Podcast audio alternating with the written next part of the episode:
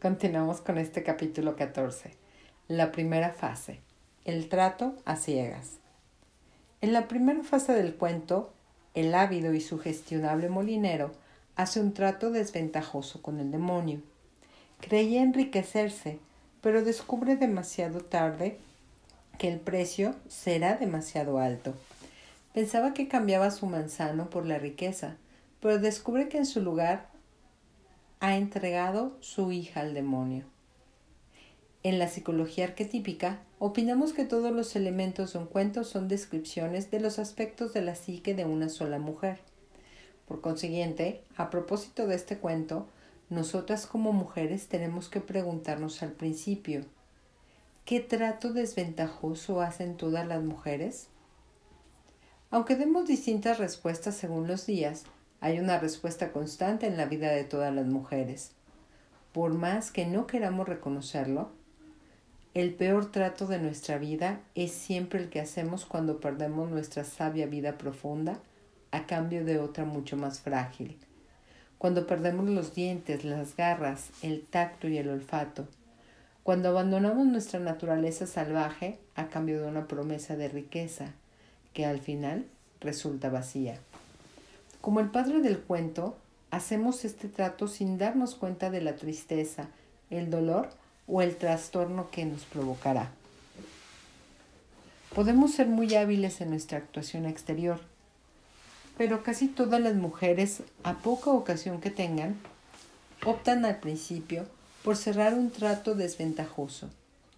La concertación de este espantoso trato constituye una enorme y significativa paradoja aunque el hecho de no saber elegir se podría considerar un acto patológico de autodestrucción, con mucha frecuencia constituye un acontecimiento decisivo que lleva aparejada una amplia oportunidad de volver a desarrollar la naturaleza instintiva.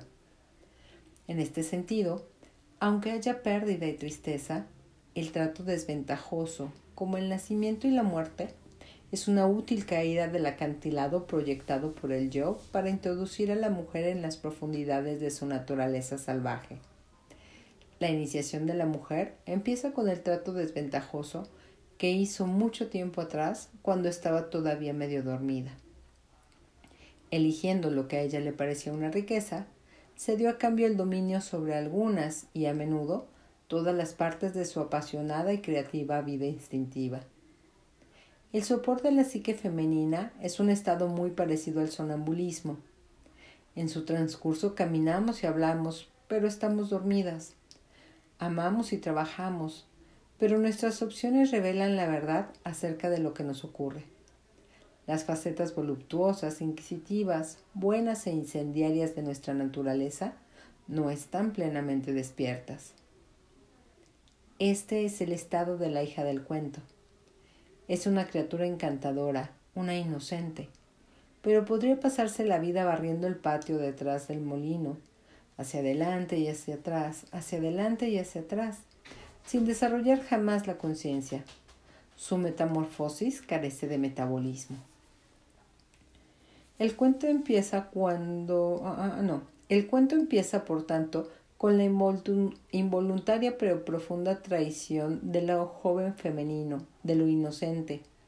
Se puede decir que el padre, símbolo de la función de la psique que debería guiarnos en el mundo exterior, en realidad ignora por completo la actuación en tándem del mundo exterior y el mundo interior. Cuando la función paterna de la psique desconoce las cuestiones del alma, fácilmente nos traiciona el Padre no comprende una de las cosas más esenciales que median entre el mundo del alma y el mundo material, a saber, que muchas cosas que se nos ofrecen no son lo que parecen a primera vista. La iniciación en esta clase de conocimiento es la iniciación que ninguna de nosotras desea, a pesar de ser la única por la que todas pasamos más tarde o más temprano. Muchos cuentos, la Bella y la Bestia, Barba Azul, El román de Renat, empiezan con un padre que pone en peligro a su hija. Sin embargo, en la psique de la mujer, aunque el padre cometa el error de cerrar un trato letal porque ignora por completo la existencia del lado oscuro del mundo inconsciente, el terrible momento marca un dramático comienzo para ella, la cercanía de la conciencia y la perspicacia. Ningún ser sensible de este mundo puede conservar eternamente la inocencia. Para poder prosperar, nuestra naturaleza instintiva nos induce a enfrentarnos con el hecho de que las cosas no son lo que a primera vista parecen. La salvaje función creativa nos impulsa a conocer los múltiples estados del ser, la percepción y el conocimiento. Estos son los múltiples conductos a través de los cuales nos habla la mujer salvaje. La pérdida y la, la traición son los primeros y resbaladizos pasos de un largo proceso de iniciación que nos arroja a la selva subterránea. Allí, a veces por primera vez en nuestra vida, se nos ofrece la ocasión de darnos de narices contra los muros que nosotras mismas hemos levantado y en su lugar aprender a traspasarlos. Aunque en la sociedad moderna se suele pasar por alto la pérdida de la inocencia de una mujer, en la selva subterránea la mujer ha experimentado la pérdida de su inocencia. Se ve como... Ah, ah, ah, no, voy de nuevo. En la selva subterránea, la mujer que ha experimentado la pérdida de su inocencia se ve como alguien especial, en parte porque ha sido lastimada, pero sobre todo porque ha seguido adelante, porque se esfuerza por comprender y por arrancar las capas de sus percepciones y sus defensas para ver lo que hay debajo. En dicho mundo, la pérdida de la inocencia se considera un rito de paso y se aplaude el hecho de que ahora pueda ver las cosas con más claridad. El hecho de que haya resistido y siga aprendiendo le confiere categoría y la honra. La concertación de un trato desventajoso no solo constituye un reflejo de la psicología de las mujeres, sino que se aplica también a las mujeres de cualquier edad que no han pasado por ninguna iniciación o han tenido una iniciación incompleta en estas cuestiones. ¿De qué manera hace este trato la mujer? El cuento empieza con el símbolo del molino y el molinero. Como ellos, la psique machaca las ideas, mastica los conceptos y los desmenuza para convertirlos en un alimento utilizable. Toma la materia prima en forma de ideas, sensaciones, pensamientos y percepciones y la fragmenta para que la podamos utilizar para nuestro sustento. Esta capacidad psíquica suele denominarse elaboración. Cuando elaboramos algo, clasificamos toda la materia prima de la psique, todas las cosas que hemos aprendido, oído, anhelado y sentido durante un determinado periodo de tiempo. Lo desmenuzamos todo y nos preguntamos, ¿qué haré para utilizarlo con el mayor provecho posible? Utilicemos estas ideas y energías elaboradas para cumplir las más hondas tareas del alma y llevar a feliz término nuestros distintos empeños creativos.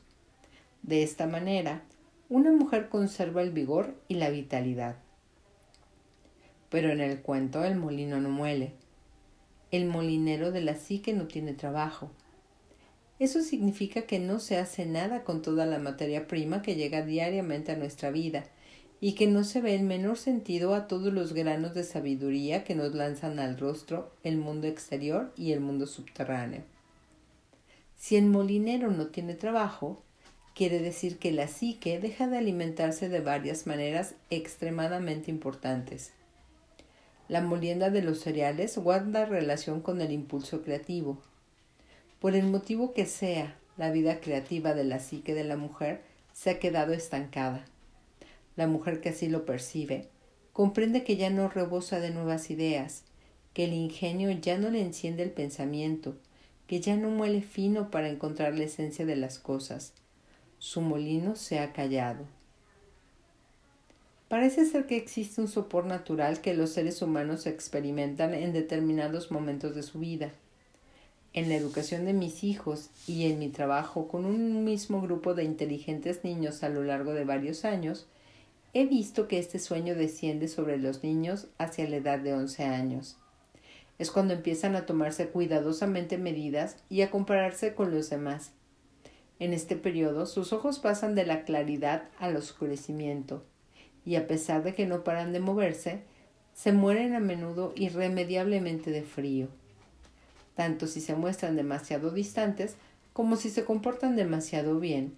En ninguno de ambos estados reaccionan a lo que ocurre en lo más hondo de su ser, y poco a poco el sueño va cubriendo su clara mirada y la capacidad de reaccionar a la naturaleza. Supongamos que en el transcurso de este periodo nos ofrecen algo a cambio de nada. Hemos conseguido en cierto modo creer que si nos quedamos dormidas, algo bueno nos ocurrirá. Las mujeres saben lo que eso significa. Cuando una mujer abandona los instintos que le indican los momentos adecuados para decir que sí o decir que no, cuando pierde la perspicacia, la intuición y otros rasgos salvajes, se encuentra en unas situaciones que le, que le prometen oro, pero que al final solo le causan dolor. Algunas mujeres abandonan su arte por un grotesco matrimonio de conveniencia, o renuncian al sueño de su vida para convertirse en una esposa, hija o muchacha demasiado buena, o dejan su verdadera vocación para llevar la vida esperando que sea más aceptable, satisfactoria y sobre todo más sana. De esta y de otras maneras perdemos nuestros instintos. En lugar de llenarnos la vida con una posibilidad de iluminación, nos cubrimos con una especie de manto de oscuridad. Nuestra capacidad de intuir la naturaleza de las cosas en el exterior y nuestra vista interior están roncando muy lejos, por lo que cuando el demonio llama a la puerta, nosotros nos acercamos como unas sonámbulas, le abrimos y le dejamos entrar. El demonio es el símbolo de la oscura fuerza de la psique, el depredador que en este cuento no se identifica como tal. El demonio es un bandido arquetípico que necesita, busca y aspira a la luz. Teóricamente, se alcanzará la luz, es decir, una vida con posibilidad de amor y creatividad, el demonio dejaría de ser el demonio. En este cuento el demonio está presente porque se siente atraído por la dulce luz del joven. Su luz no es una luz cualquiera, sino la luz de una alma de una alma virgen atrapada en un estado de sonambulismo. Oh, qué bocado tan sabroso. Su luz resplandece con conmovedora belleza, pero ella ignora su valor. Semejante luz que puede ser el fulgor de la vida creativa de una mujer, su alma salvaje, su belleza física, su inteligencia o su generosidad, siempre atrae al depredador. Esta luz que tampoco se da cuenta de nada y no está protegida es siempre el objetivo. Una vez trabajé con una mujer de la que todos se aprovechaban, su marido, los hijos, su madre, su padre los desconocidos. Tenía 40 años y aún se encontraba en esta fase del trato traición de su desarrollo interior. Por su dulzura, su cordialidad y cariñoso tono de voz, sus modales exquisitos. No solo atraía a los que le quitaban una pavesa, sino a toda una ingente multitud que se reunía delante del fuego de su alma y le impedía recibir calor. El trato desventajoso que había hecho consistía en no decir nunca que no para ganarse el afecto de los demás. El depredador de su psique le ofreció el oro de ser apreciada a cambio de perder su instinto que le decía ya basta. Comprendió plenamente el daño que ella misma se estaba haciendo cuando una vez soñó que se encontraba gatas en medio de un inmenso gentío, tratando de alargar la mano entre un bosque de piernas para alcanzar una valiosa corona que alguien había arrojado a un rincón.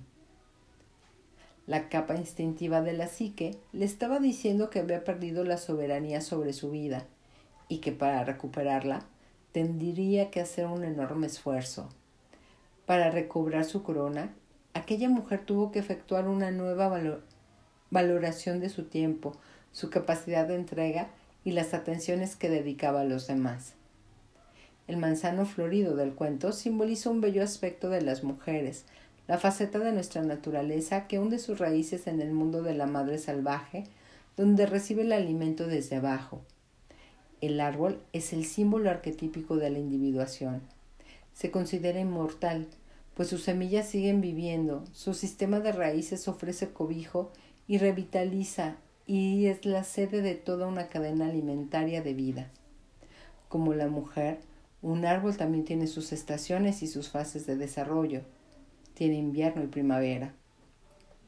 En los manzanares del norte los campesinos llaman a sus yeguas y a sus perras chica y a los árboles frutales en flor señora. Los árboles del vergel son las jóvenes desnudas de la primavera, la primera señal. De entre todas las cosas que más representaban la llegada de la primavera, la fragancia de los apiñados capullos superaban con creces los triples saltos de los enloquecidos petirrojos que revoloteaban en el patio lateral de la casa y las nuevas cosechas que brotaban como minúsculas llamas de fuego verde en la negra tierra. Había un dicho sobre los manzanos, joven en primavera, fruto amargo, más tarde, dulce como el hielo significaba que la manzana poseía una doble naturaleza. A finales de la primavera era, redonda y apetecible, y como salpicada de amanecer, pero era demasiado ácida como para poder comerla y provocaba de entera. En cambio, más entrada la estación, morder una manzana era como romper un dulce y jugoso caramelo. El manzano y la doncella son símbolos intercambiables del yo femenino y el fruto es un símbolo del alimento y la maduración de nuestro conocimiento del yo. Si nuestro conocimiento del comportamiento de nuestra alma es inmaduro, no podemos recibir alimento de él, pues el conocimiento aún no está maduro. Tal como ocurre con las manzanas, la maduración exige un cierto tiempo y las raíces necesitan afianzarse en la tierra para lo cual tiene que pasar por lo menos una estación, y a veces varias. Si el alma de la doncella no se somete a ninguna prueba, nada más puede ocurrir en nuestras vidas.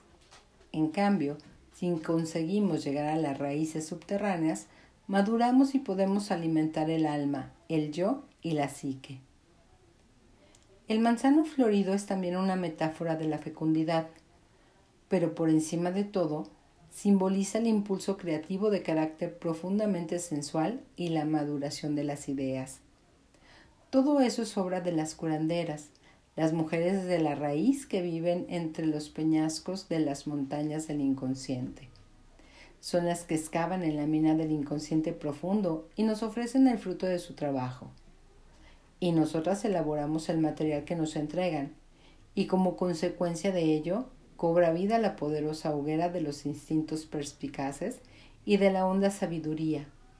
Y nosotras nos desarrollamos y crecemos no solo en el mundo exterior, sino también en el interior.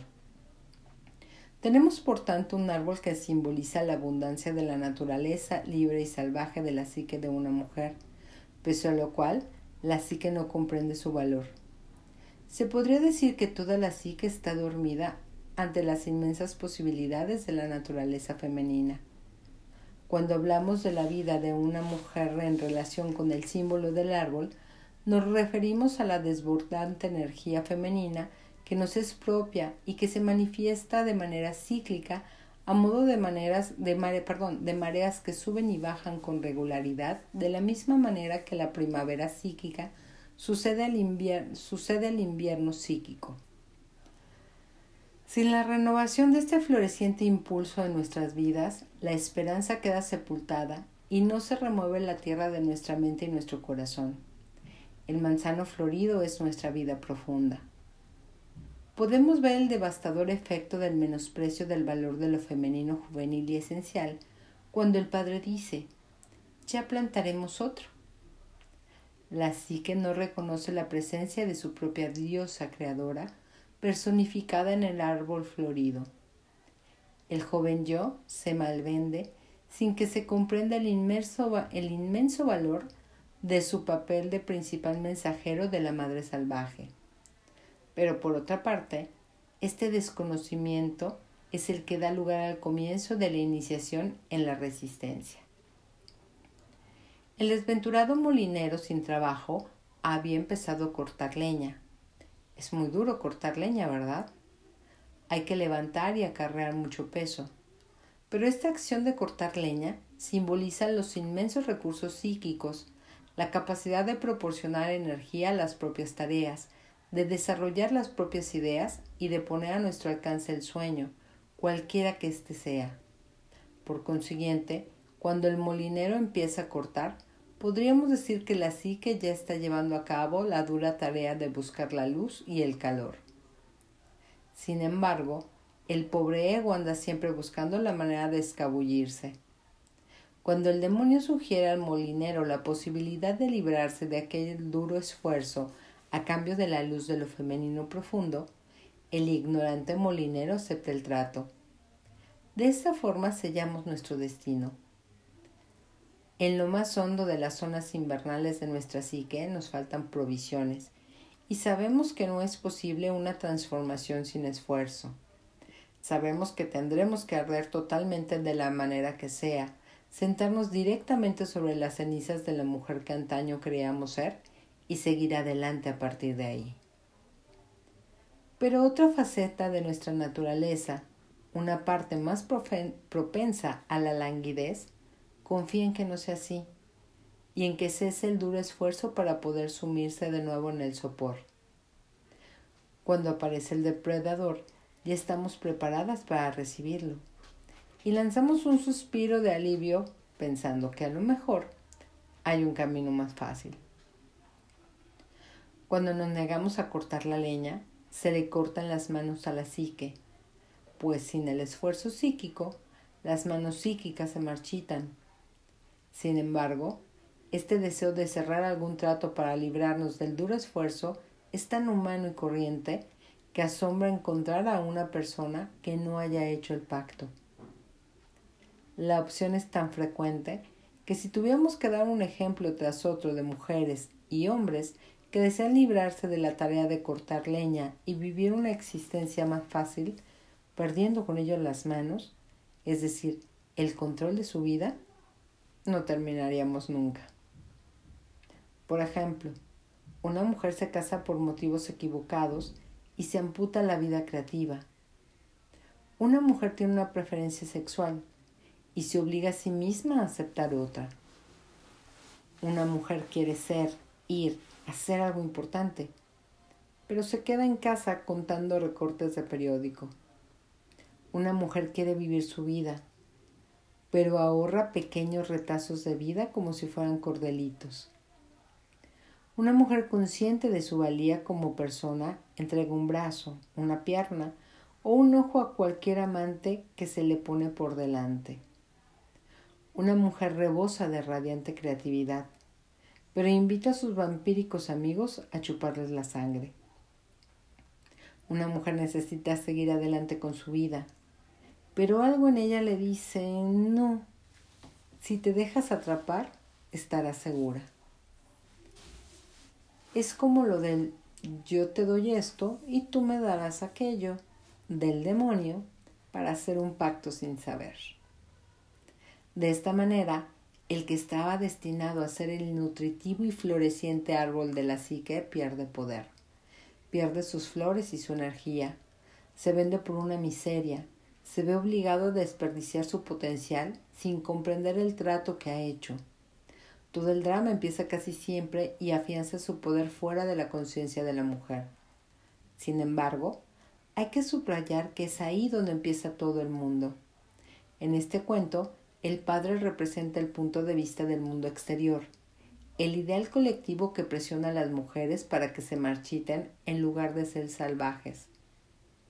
Aún así, no tienes por qué avergonzarte ni reprocharte nada si has malbaratado las floridas ramas. Sí, no cabe duda que has sufrido por ello, y es posible que hayas desperdiciado años e incluso décadas, pero hay una esperanza. La madre del cuento de hadas anuncia a toda la psique lo que ha ocurrido. Despierta, le dice. Mira lo que has hecho. El despertar es tan inmediato que hasta duele. Pero sigue siendo positivo, pues la insípida madre de la psique, la que antes había contribuido a diluir y amortiguar las sensaciones, acaba de despertar a la horrible realidad del pacto. Ahora el dolor de la mujer es consciente, y cuando el dolor es consciente, la mujer puede hacer algo con él. Lo puede utilizar para aprender, fortalecerse y adquirir sabiduría. A largo plazo, habrá algo todavía más positivo. Aquello que se ha regalado se puede recuperar y puede volver a ocupar el lugar que le corresponde en la psique. Ya lo verás. Hasta aquí llegamos con el capítulo hoy. Bye.